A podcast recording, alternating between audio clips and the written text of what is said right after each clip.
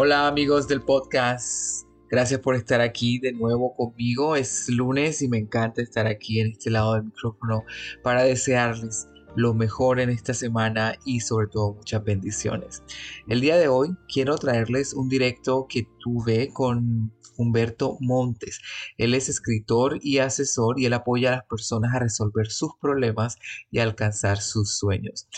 Él es el autor del libro El triunfo del alma y tiene un plan, un programa eh, que le llama el plan de los 21 días y es básicamente para ayudar a las personas a alcanzar sus sueños y resolver sus problemas. Y bueno, en este episodio hablaremos acerca del ego, cómo interfiere en la atracción de la abundancia, de nuestra paz y de nuestra prosperidad así también como nuestra alma tiene un papel importante en todas las situaciones por las que, por las que atravesamos en nuestra vida. Eh, infidelidades, escasez, soledad, en fin, cualquier situación que nos deja una herida, una huella en toda nuestra vida, ¿no? y sobre todo un aprendizaje. Bueno, aquí está Humberto hablándonos del ego y cómo a veces tenemos esa idea errónea, ¿no? Ilimitada acerca del ego y cómo no estamos conscientes de que a veces este ego influye tanto en nosotros que no tomamos decisiones asertivas y pero generalmente si le escuchamos mucho al ego siempre nos lleva a situaciones de dolor y de desesperanza. Muchas filosofías tienden a ver el ego como un enemigo y tienden a ver el ego como algo a lo que hay que atacar, pero en realidad el ego no es ningún enemigo y no es algo que haya que atacar. El ego tiene dos características centrales.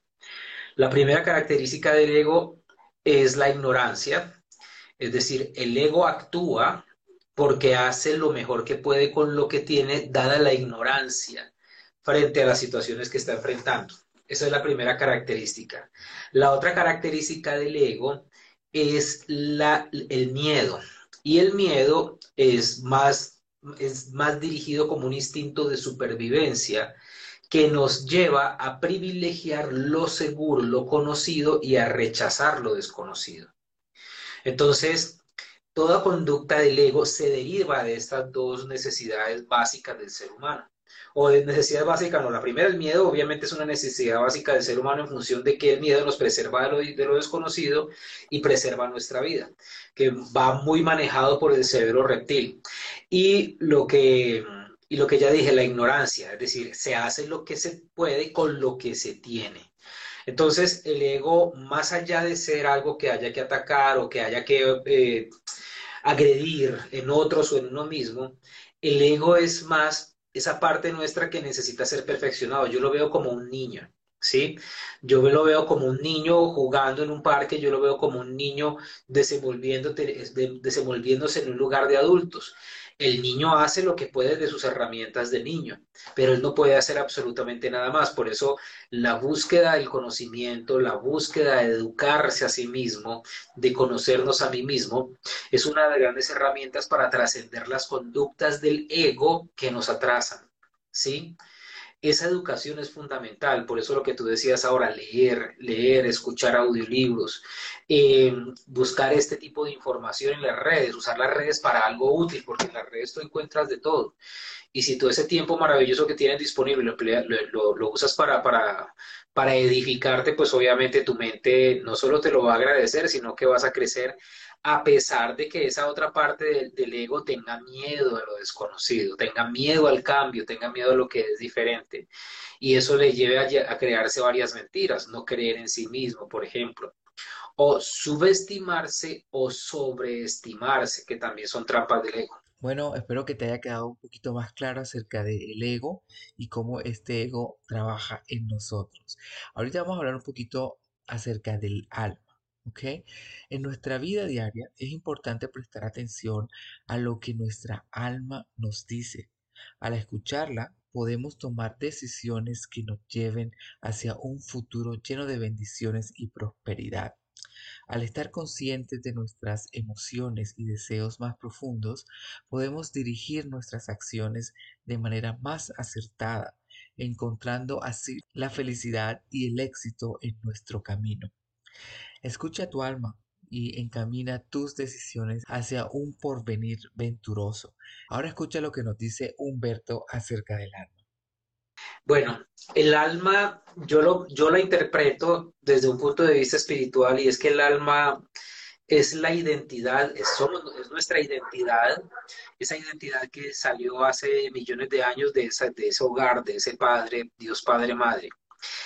El alma sale de Dios Padre Madre con un propósito y ese propósito es evolucionar. Entonces se nos da la oportunidad al menos de nacer en, esta, en este planeta.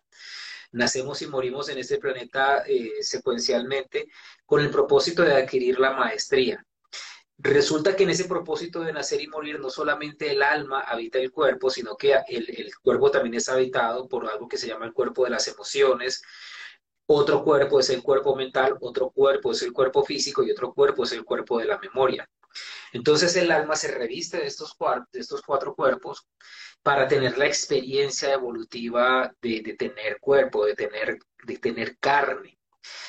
Es muy bonito, es muy bonito porque, bueno, de hecho mi libro se llama El triunfo del alma en ese sentido. Mi primer libro se llama así. Y se llama El triunfo del alma porque lo que descubrí o lo que descubrí en mí en ese proceso, porque básicamente es un libro que me escribo a mí mismo, lo que descubro en ese libro es que nosotros vamos evolucionando en virtud de que el alma asuma el liderazgo del cuerpo de la mente, del cuerpo emocional, del cuerpo físico y del cuerpo de la memoria.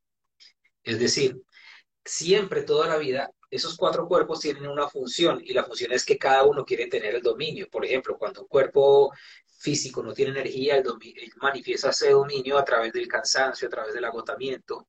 O cuando está ese cuerpo en la adolescencia, él manifiesta ese dominio a través de la hipersexualidad. O cuando ese cuerpo eh, tiene, manifiesta su control a través del comer en exceso.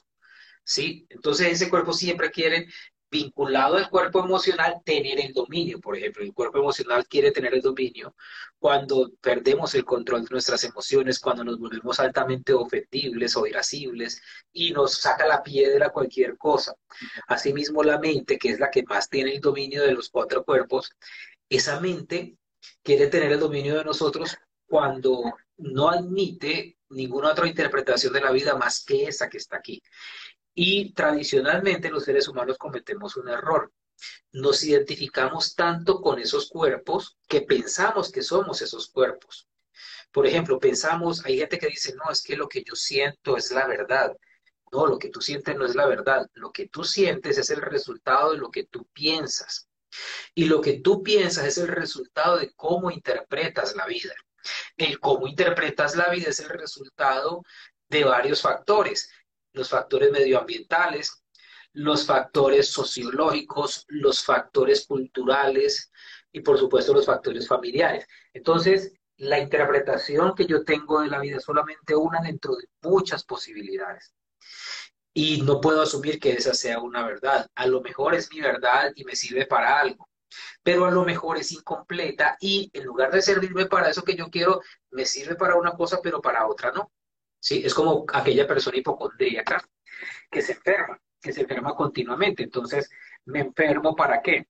Me enfermo para llamar la atención de las personas porque asumí que victimizándome de la enfermedad es que la gente me dice, pobrecito, vienen y me buscan, me preguntan, tengo tema de conversación. Entonces hay muchas personas que solo, solo se victimizan en la enfermedad porque eso les da algo con lo que expresarse, con lo que llamar la atención, con lo que ser importantes. Por eso el alma que habita estos cuerpos tiene un llamado muy claro. Y ese llamado es a desidentificarse con lo negativo de esos otros cuerpos, identificarse con lo positivo para crear una, identidad propia. Yo lo explico mucho en el, triunfo del alma. Y a través de las frases logramos cambios impresionantes con esto. Te voy a dar mi ejemplo personal, que este ejemplo me gusta compartirlo muchísimo. Y es que durante muchos años viví en escasez económica, en una precariedad económica muy fuerte. Y eh, en el año 2006, que quedé por segunda vez en la quiebra, eh, cuando tocó fondo me di cuenta que yo a pesar de tener varias herramientas no las ponía en práctica, no las utilizaba, se, las enseñaba a otros, pero no las aplicaba para mí mismo. Entonces comencé a repetir, entonces comencé a repetir una frase que para mí es muy importante y es, yo soy un imán para el dinero, el dinero llega a mi vida abundantemente y sin esfuerzo. Y eso junto a otras frases eh, que repetía en la noche o que las colocaba en los audífonos y me quedaba dormido, comenzó a hacer su trabajo. ¿Y cuál es el trabajo? El trabajo es de replantear la percepción de la vida y la forma en la que yo interpretaba la vida en ese entonces. Esa reinterpretación de la vida comenzó a llevarme a mí por nuevos caminos.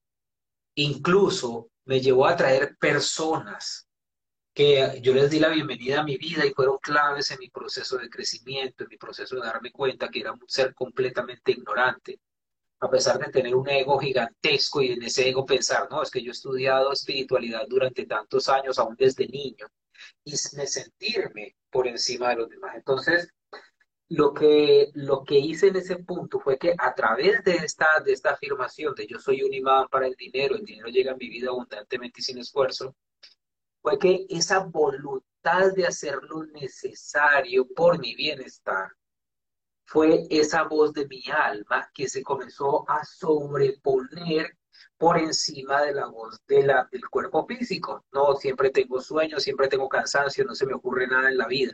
La voz de la mente. No, yo qué tengo que aprender si el dinero lo tienen los demás, que repetía las creencias que aprendí desde mis ancestros. El dinero es para los demás, no es para mí. O el cuerpo de la emoción, que simplemente estaba enfocado en la supervivencia pero no entendía, no entendía que podía merecer algo más allá de eso. Entonces el alma es esa identidad real que nosotros somos. Y esa identidad real pues tiene, necesita asumir el liderazgo, pararse y decir, no, ya va, es que aquí yo no puedo seguir dejándome manipular por la programación de mi mente que funciona en piloto automático o por las emociones que son el resultado de lo que pienso, ¿sí? O por el cuerpo, que el, cuerpo siempre va a vivir en función de sus necesidades comer, ir, ir al baño, tener sexo, o sea, esas son las necesidades del cuerpo. Hay que ir más allá de eso. Y por supuesto la memoria. Muchos son adictos a la memoria, recordando lo que pasó y pensando que todo tiempo pasado fue mejor. Y bueno, espero que hayas aprendido un poquito más acerca del alma. Ahora en la tercera parte vamos a hablar acerca del otro componente que es bien importante para empezar a atraer la abundancia, a, estar más en paz, a traer la prosperidad y sobre todo para sentirnos más plenos. Cada uno de nosotros tiene una misión de vida que debemos cumplir. Nuestra alma nos guía y nos muestra el camino que debemos seguir para alcanzar esa misión. Conocer nuestra misión de vida es importante para poder sincronizarnos con la abundancia de este universo y poder transitar este mundo con la satisfacción de estar haciendo lo que venimos a hacer. Pero ¿cómo sabemos nuestra misión de vida? ¿Ok? ¿Y por qué es tan importante saber nuestra misión de vida? La misión de vida nos ayuda también a sentirnos plenos, satisfechos y a desprendernos un poquito de este mundo tridimensional. Bueno, vamos a ver cómo nos explica todo esto Humberto. La misión de vida del alma no se encuentra. Nosotros ya estamos inmersos en ella, ¿sí? Porque la misión del alma tiene varias, tiene varias, varias vertientes. Una de ellas es vivir lo que se llama el destino. Es decir, nosotros, todo lo, todo lo que a nosotros nos suceda está dentro de la misión y el propósito de la vida. Entonces vivimos el destino, que es el destino. Todas las cosas que a ti te pasan que tú no puedes evitar. Entonces, aunque una persona, por ejemplo, esté por allá en su cuarto, en un rincón, no he hecho nada con mi vida, no sirvo para nada, no valgo nada, no tengo hijos, no tengo dinero, no tengo nada, esa persona ya está viviendo la parte del destino, ¿sí? Y esa parte del destino es lo que le toca vivir, que por obligación esa persona tiene que vivir porque hace parte de la forma en la que se está poniendo en paz con su historia, es decir, con sus vidas anteriores, y está aprendiendo lo que necesita aprender. Entonces, supongamos que a una persona las circunstancias de la vida le llevó a tomar las decisiones de estar en la prostitución. Esa persona le toca pasar por esa parte, ¿sí? Vivir esa parte, aprender lo que va a aprender de allí, ¿sí? Y por supuesto, en algún punto salir de ese lugar a otro lugar donde pueda seguir avanzando, pueda seguir evolucionando. Pero no es malo, no es bueno, simplemente le tocó vivir esa experiencia. Y allí esa persona está encontrando su misión. Ahora, hay personas que a lo mejor lo que les cuesta es encontrar su lugar en el mundo, que esa es lo que yo creo que, que tiene que ver la pregunta que nos están haciendo, ¿sí? Y para encontrar el lugar en el mundo, hay que tener primero humildad para dejarse guiar, ¿sí? Porque hay muchas personas que pueden llegar y decirte, Humberto, eh, estudia esto, como me dijo mi amigo Rafael Coria por allá en el año 2008, me dijo, Humberto, estudia coaching.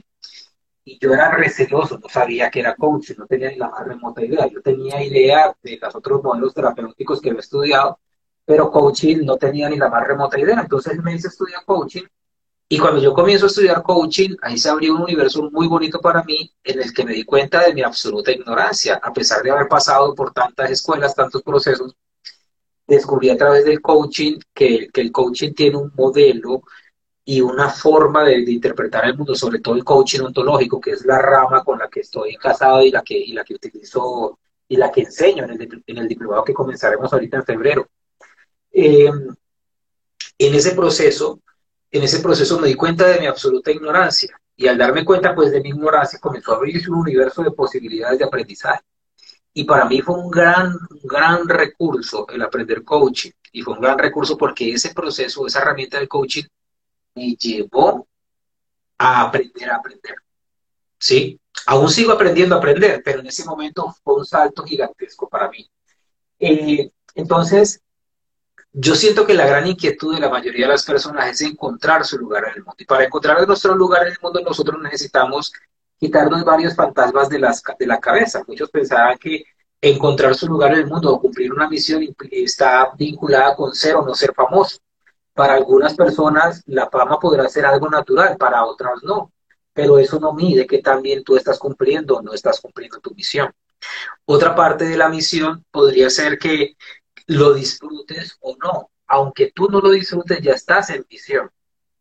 ¿Sí? Pero es mejor tener una misión que tú disfrutes y que la hagas desde el placer, como para mí es placentero hablar contigo esta noche y compartir esta información o atender consulta o ir a otro país y dar conferencias. Para mí eso es altamente placentero. Entonces, es muy lindo estar vinculado a una misión que te genere mucho placer. Ahora, si tú estás tú, tú estás cumpliendo ya tu misión, aunque no te genere placer.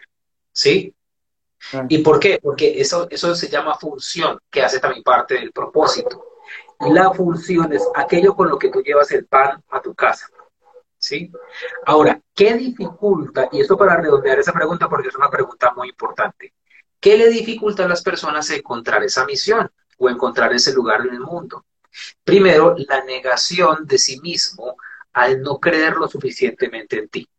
Las personas que no creen lo suficientemente en sí mismas no se atreven a hacer cosas grandes o hacer cosas diferentes a las que están habituados. Por ejemplo, una persona que emigra y que se va a otro país y consigue un empleo lavando platos, entonces se queda allí muchos años y se le olvida que tiene un sueño o a lo mejor nunca lo tuvo, pero no tiene en cuenta que puede ser grande o que puede hacer algo más allá de lavar platos. Entonces se queda allí, se queda allí, va pasando el tiempo, va pasando el tiempo, va pasando el tiempo, y no asume la responsabilidad consigo mismo de salir de ese lugar de estancamiento en el que está. Entonces, un gran obstáculo para encontrar nuestro lugar en el mundo es no creer en nosotros mismos. Ahora, si alguien me dice, no, pero es que quien dijo que lavar platos no es el lugar en el mundo, bueno, es maravilloso, ¿sí? Es maravilloso que ese sea tu lugar en el mundo. Y si lo disfrutas bien, pero el dolor de las, en las piernas es bastante, ¿sí? Y el esfuerzo diario y ganar tan poquito es agotador, es realmente agotador. Entonces, hay que tener en cuenta que en la medida en la que tú aprendes a creer en ti mismo, para ti va a ser factible, va a ser viable conectarte con formas avanzadas de desplegar tu ser en el mundo. Porque, ¿qué es nuestra misión?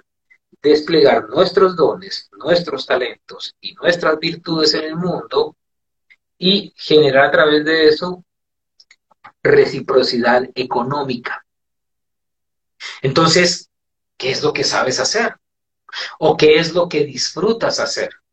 La respuesta está ahí. Y ya pasamos ese paradigma viejo inútil que decía, hijo, estudie eso, que eso es lo que da plata. ¿Sí? No, pues lo que da plata es ser delincuente, pero los delincuentes no llegan nunca viejos, los delincuentes mueren jóvenes o están presos. Entonces no es un buen camino. ¿sí? Es decir, ya ese paradigma viejo de estar pensando en que vas a hacer lo que te, gracias a Dios esta generación ya no piensa en eso. Ya la generación, por ejemplo, de mis hijos que tienen de 25 años para abajo, ya ellos están conscientes de que vienen al mundo a darse a sí mismos desde el disfrute y no estar pensando en algo que de plata. Ya están conscientes de eso y es grandioso. Es grandioso, ¿por qué? Porque ya superaron al menos mi generación. Mi generación era una generación completamente condicionada, tiene que hacer lo que da plata. Entonces, encontrar aquello que tú disfrutes hacer, ten la plena seguridad de que toda persona, haciendo lo que le guste hacer, va a poder monetizarlo, como esa niña que se gana no sé cuántos millones sacando piojos. ¿Sí? Ella disfruta sacar los piojos y le saca piojos a la gente, a la gente importante, a la gente que tiene dinero. Entonces, por eso es que está en un buen nicho. Y el problema no es que lo que tú haces no valga, el problema es que estás haciendo lo que estás haciendo en el lugar equivocado. Ese es el tema. Ese es el tema. No es lo mismo ofrecerle tus servicios a personas que no tienen con qué pagarte que ofrecerle unos servicios de gran y alta calidad a personas que tienen los recursos para pagarte. Entonces, lo importante es hacer lo que se hace, pero estar ser, estar conscientes de en qué lugar se, se está haciendo, para que así sea algo que te pueda conducir a prosperidad. ¿Qué tal? ¿Cómo te pareció todo esto acerca de la misión de vida? La verdad que para mí siempre me ha fascinado mucho este tema y he siempre tratado de encontrar esa misión de vida, encontrar esos, esas señales que me llevan a esa misión de vida también. Ok, bueno, aquí en la cuarta parte vamos a estar hablando acerca de cómo a veces, a pesar de que estamos en el camino que queremos, que estamos haciendo lo que queremos, que hay pasión, sentimos dudas, tenemos dudas de saber si ese es el camino correcto, cómo mantenernos nosotros en ese camino hacia esa misión de vida, esa completitud, hacer esa misión de vida. Aquí Humberto nos dice qué hacer en estos casos. Bueno, David, esta es una gran pregunta y te agradezco por hacerla porque esto va a complementar muy bien lo que la idea que quiero transmitir. Lo que sucede es que a, las, a muchas personas lo que les falta es aguante. ¿Sí? ¿Qué significa aguante? Que nunca algo importante se hizo de la noche a la mañana. Cualquier persona que tú veas en el mundo que tenga un éxito notable, pregúntale a cualquier persona cuánto le costó a esa persona estar donde está. Y ese cuánto es mínimo cinco años. La gran mayoría de personas desechan sus sueños a los seis meses, al año, Muchos llegan al año y medio, pero no todos llegan a los dos años. Pero lo mínimo son cinco años. Son cinco años de insistir, de insistir, de insistir, ¿sí? Y hay una cosa que es bien importante y es que lo más dañino para esto es tener un plan B. Es lo más dañino del mundo. ¿Y por qué es dañino? Porque cuando, si tú me preguntas a mí, Humberto, ¿y tú por qué has logrado lo que has logrado? Yo lo que te voy a decir es porque no tenía ninguna otra alternativa no tenía un plan B. No existe en mi vida un plan B. No sé hacer otra cosa. No me da la gana de hacer otra cosa. No me visualizo en una oficina. Eso a mí me pica el cuerpo. Me dan ganas de salir corriendo. Para mí estar en una oficina es horroroso. Horroroso. ¿Sí? Entonces, cuando se tiene un plan B, entonces tú estás pensando en que estás haciendo lo que estás haciendo, pero por si esto falla, te vas para el otro lado. Y eso ya en sí mismo es renunciar al poder de lo que vas a obtener si no tuvieses un plan B. Es como esas parejas que tal vez lo, has visto en algún momento. Y es que tienen su pareja y lo único que están pensando es a que el otro meta la pata para él ya, ya tienen su mente armado qué va a hacer, para dónde se va a ir, con quién se va a ir y de qué forma va a vivir su futuro. Eso le pasa a muchas parejas. Entonces, en lugar de entregarse la relación total y completamente, lo que hacen es estar con un pie afuera de la relación, esperando en qué momento se termina la relación o el otro se detona o algo lo detona para salir e, irse corriendo. Entonces, toda persona que está pensando así, con seguridad lo va a lograr. Va, a tener una justificación para terminar la relación. En cambio, la persona, la persona que se visualiza solo con esa persona en esa, en esa función tiene más probabilidades, obviamente si ambos están sintonizados, tener una relación duradera y a largo plazo. Entonces, eh, lo que sucede es que queremos resultados inmediatos y eso en este planeta no existe. ¿Por qué? Porque los resultados son proporcionales a qué tanto tú crezcas. Si no creces, los resultados los vas a ver como proporcional a lo que tú eres. Entonces, si los resultados de lo que estás haciendo no son lo suficientemente grandes es porque no has crecido. Y crecer implica varias cosas. Primero, crecer como ser humano. Segundo, ser muy, muy bueno y especializado en aquello que haces. ¿Sí? Y yo conozco gente maravillosa que se la pasa, no, es que hoy practico una cosa, mañana estudio otra. Entonces tú le ves sus currículos y son enormes. Este, soy doctor ta, ta, ta, ta terapeuta de tal, sí, eh, y tienen una cosa en argot, tota, pero nada se especifican, en nada se especializan. Y por eso es que pasan siempre tenuemente por el mundo. El poder del conocimiento especializado es fundamental saber mucho de una sola cosa es más importante que saber poco de muchas cosas. ¿Sí? ¿Por qué? Porque a través de saber algo bastante de una sola cosa es que tú vas a hacer agregar al valor a algo. ¿Sí? Y vas a agregar ese valor a la vida y vas a marcar la diferencia en un terreno. Solamente podemos marcar la diferencia en un terreno.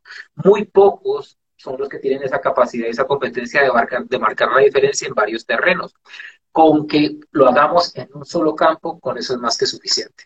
Muy, muy interesante todo lo que nos comenta Humberto, la verdad que sí, me encanta eh, traerles esto a ustedes porque a mí me encantó este, este directo, hace mucho que, lo hice con él, pero me pareció muy importante volverlo a poner aquí en el podcast para ustedes, para llegar un poquito más a, a ustedes respecto a todos los temas que son bastante importantes. Aquí, en esta otra parte, en esta quinta parte, vamos a estar hablando acerca de cómo la programación de nuestra mente es esencial para hacer los cambios que se necesitan para crear un ambiente abundante en nuestra vida, sobre todo creyendo en nosotros mismos.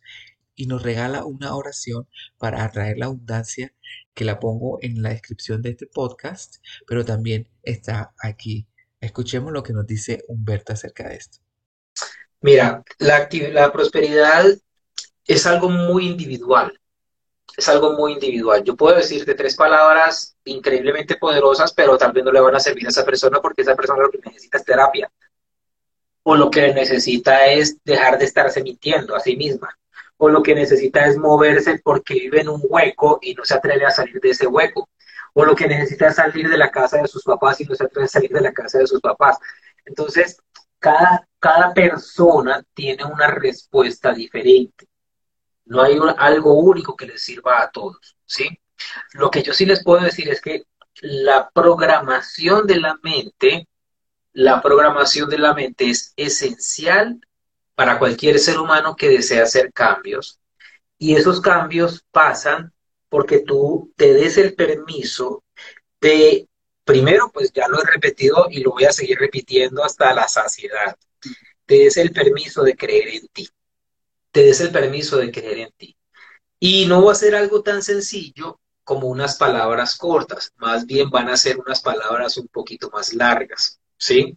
Porque lo corto y lo fácil no funciona, tampoco lo gratis. Lo que funciona es aquello que te cuesta, entonces, aunque esta oración es gratis, porque ustedes la van a encontrar en mis historias y los que no lo hayan hecho, yo estoy publicando casi que a diario testimonios de gente que me escribe, Humberto, me pasó esto, me llegó esto.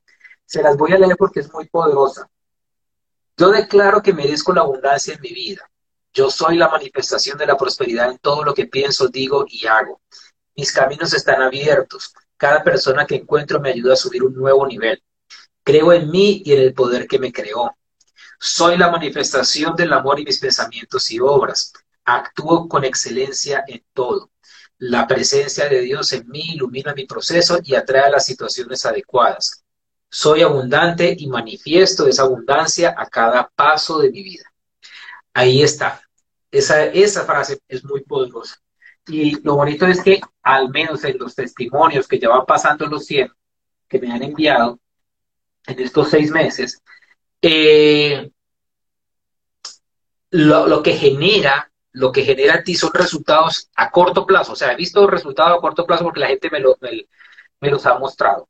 Entonces, más que la oración, ¿sabes qué es importante, David?